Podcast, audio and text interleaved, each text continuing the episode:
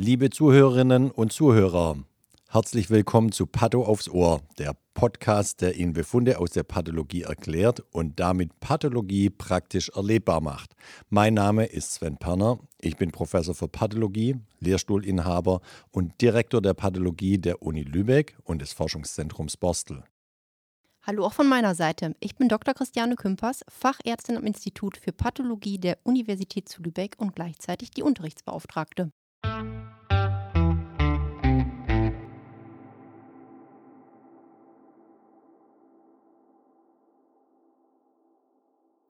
Hallo und herzlich willkommen zu einer neuen Folge zu Patto aufs Ohr.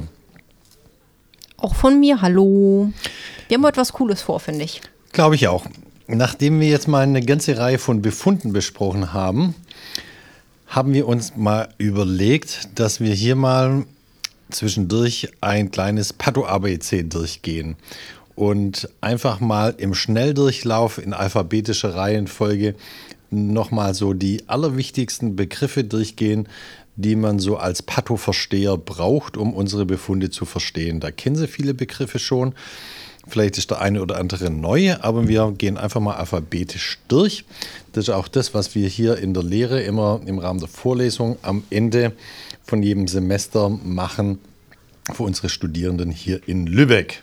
Mhm. Und das Ganze eignet sich auch super zur Vorbereitung zum Beispiel auf mündliche Staatsexamen, wenn man als viertes Fach die Pathologie zugelost bekommt. Wo ich immer sage, wenigstens die Begriffe müssen Sie kennen, dass Sie auf jeden Fall ein Vierer hinkriegen. Immerhin, würde ich sagen. Ja. Genau. Und deswegen würde ich gleich starten. Wir fangen an Bei mit A, A wie A, A wie Adenom. was bin ich schlau? Ja, deswegen mache ich das hier mit dir zusammen. Gleich und gleich gesellt sich gern. Oh, oh nee. Gut, Wo bin also. ich gelandet? im Patho-Podcast mit mir. Ähm, A wie Adenom. Ein Adenom ist eine benigne Neoplasie ausgehend von Drüsen oder sekretorischem Gewebe. Nur ganz kurz, klassisch zum Beispiel das Kolonadenom. Auch dazu haben wir sogar schon eine Patho aufs Ohr Podcast-Folge gemacht. Relativ am Anfang. Nächster Begriff. Nächster Begriff Abszess hat jeder auch schon mal gehört, aber was ist das? Eine umschriebene Ansammlung von Zellditotus, vorwiegend mit granulozytärem Immuninfiltrat sowie residuellen Erregerbestandteilen. Und das Ganze entsteht innerhalb eines nicht präformierten, teilweise oder häufig bekapselten, jedoch nicht epithelialisierten Hohlraums. Also in dem Sinne schafft sich die Entzündung ihren eigenen Raum. Eine akute Entzündung. Einschmelzende Entzündung, die sich abkapselt, genau. A wie Amyloidose. Bei der Amyloidose handelt es sich von Ablagerung von Protein in der Beta-Faltblattstruktur und ähm, kann sich darstellen lassen über die Kongofärbung und erscheint da dann rot. Also in der Kongo-Färbung knallerot. Was man dann ja noch macht, ist polarisieren und dann wird es Apfelgrün. apfelgrün wie der Granny Smith Apfel. Hellgrün, genau. Also, das ist die Amyloidose. Dann die Atherosklerose. Auch das hört man ja andauernd. Umgangssprachliche Gefäßverkalkung äh, ist im Grunde äh, eine Unterform der Arteriosklerose und ist eine Erkrankung der intima Gefäßschicht, also der innersten ähm, Schicht mit Endotheldysfunktion, Lipidablagerung und einer chronischen Entzündung und kann dann auch verkalken und ist im Grunde damit Grundlage einer Vielzahl von Erkrankungen, zum Beispiel der koronaren Herzerkrankung oder auch, wenn es die großen Gefäße betrifft, der äh, Entstehung einer Myokardhypertrophie. Ja, oder es können sich da auch Trompen ablagern. Ja, Genau. Dann mache ich weiter mit A wie Apoptose. Das ist der orchestrierte physiologische Zelltod, der nicht mit einer Entzündungsreaktion einhergeht, wie zum Beispiel bei der Nekrose. Pathophysiologisch wird allgemein zwischen intrinsischen und extrinsischen Apoptosemechanismen unterschieden. Gut, also der programmierte Zelltod. Das ist auch gemeint mit orchestriert, also wie ein Orchester, Ja. was nicht, äh, was ja nach Noten spielt, also im Grunde von das ist gewollt und, Und- ist kein Unfall Und, sozusagen. und einen Dirigenten hat, genau, das Programm. Ganz genau. Und das ähm, sieht man zum Beispiel auch in der Embryonalentwicklung, kann man das zum Beispiel auch äh, beobachten. Es gibt die physiologische Apoptose, die pathologische Apoptose. Ja, Genau. Programmierter Zelltod. Dann äh, das nächste A-Wort, Asthma bronchiale.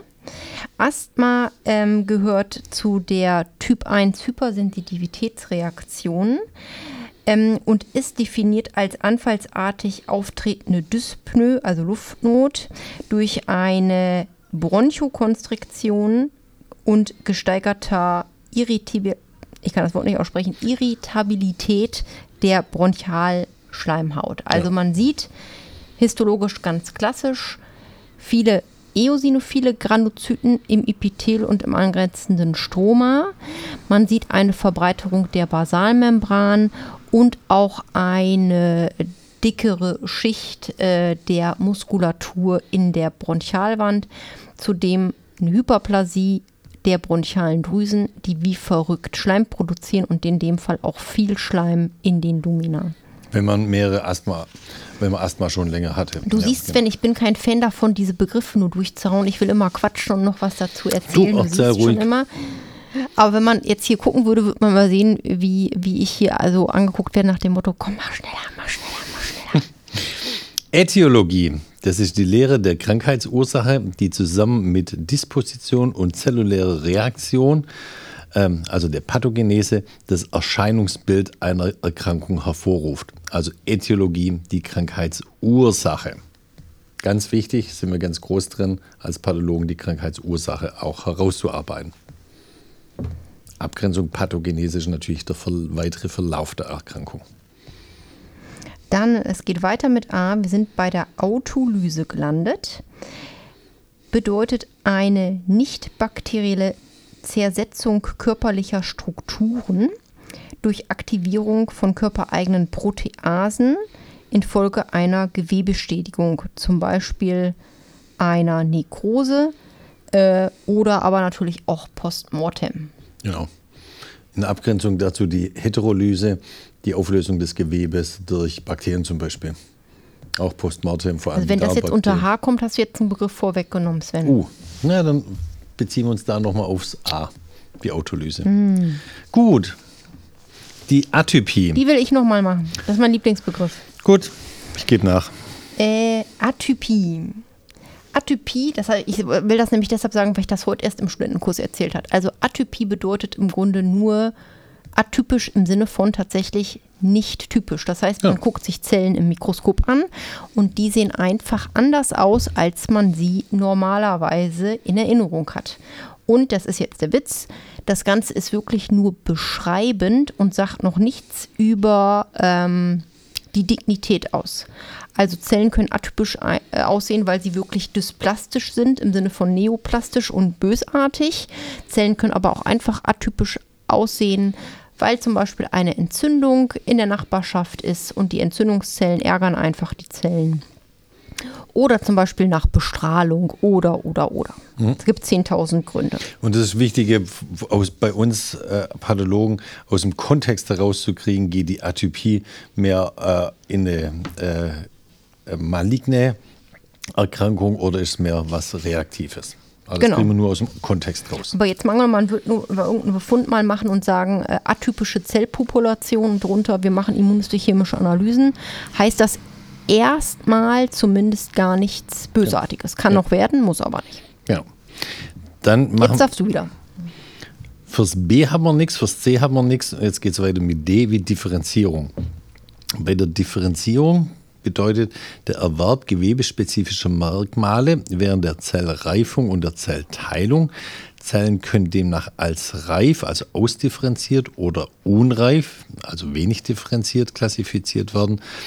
Und in der Tumorpathologie erfolgt das Grading anhand der Ausdifferenziertheit der Zellen und der Ähnlichkeit zum Ursprungsgewebe.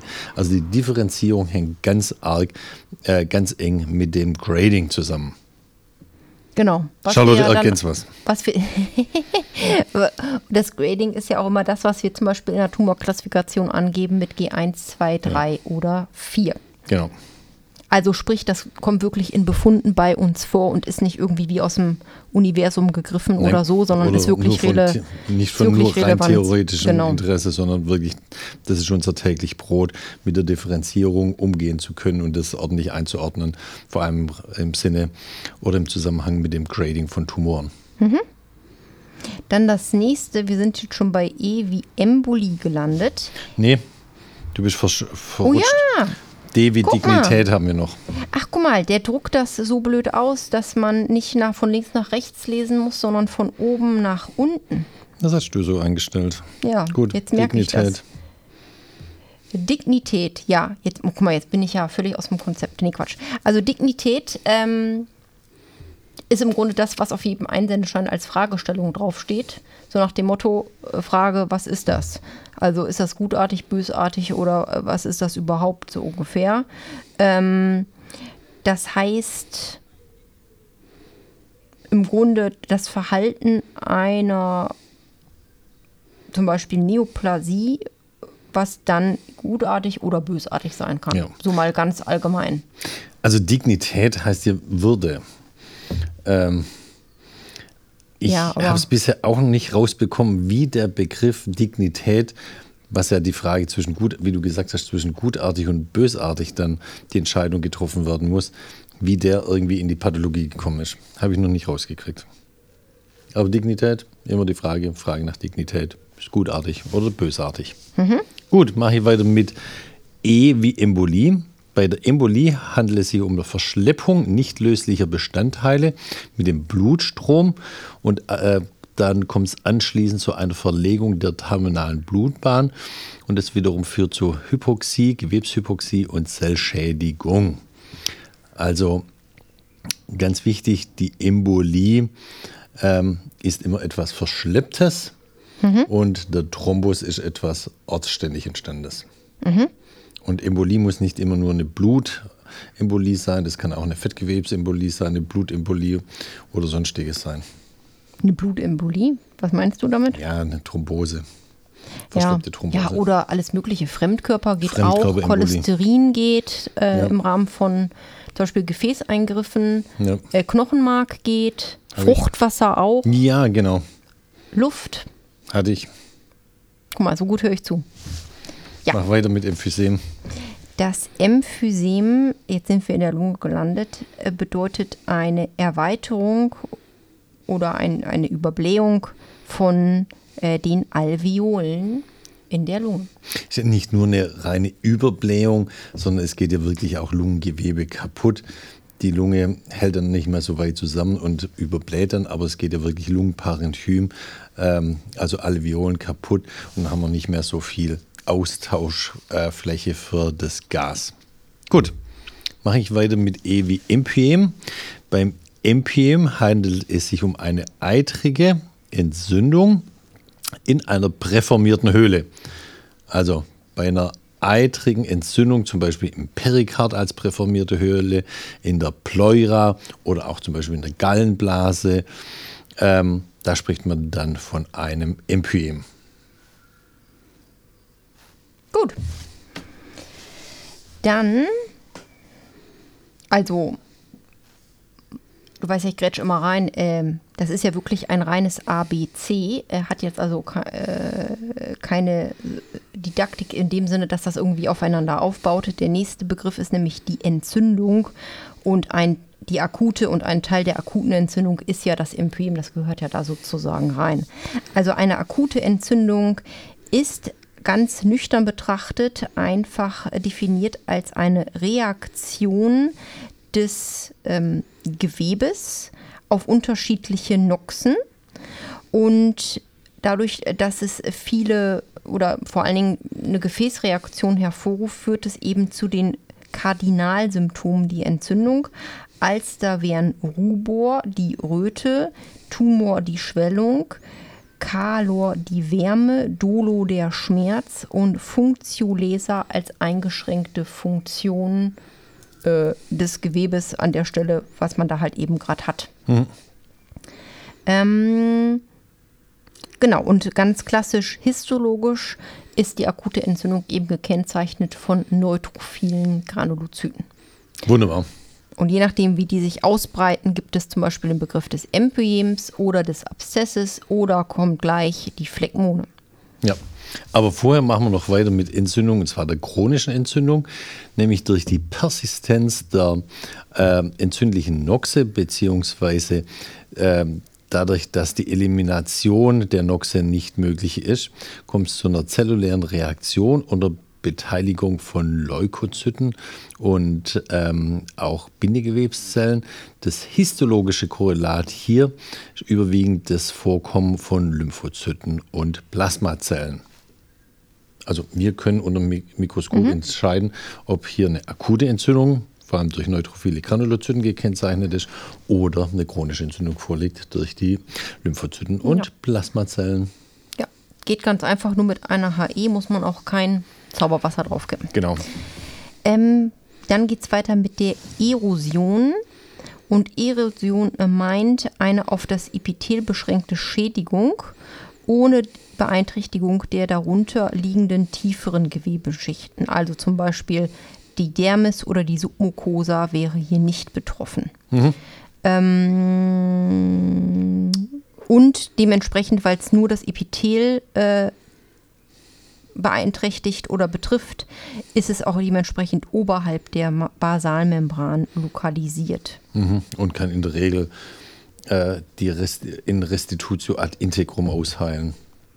Was beim Ulkus nicht immer unbedingt gegeben sein muss. Und sieht man zum Beispiel bei einer akuten Entzündung häufig, wenn man zum Beispiel an das Gallenblasenepithel denkt, wenn ja. da die Steine drin ja. in der Gallenblase sind und dann das Oberflächenepithel kaputt machen.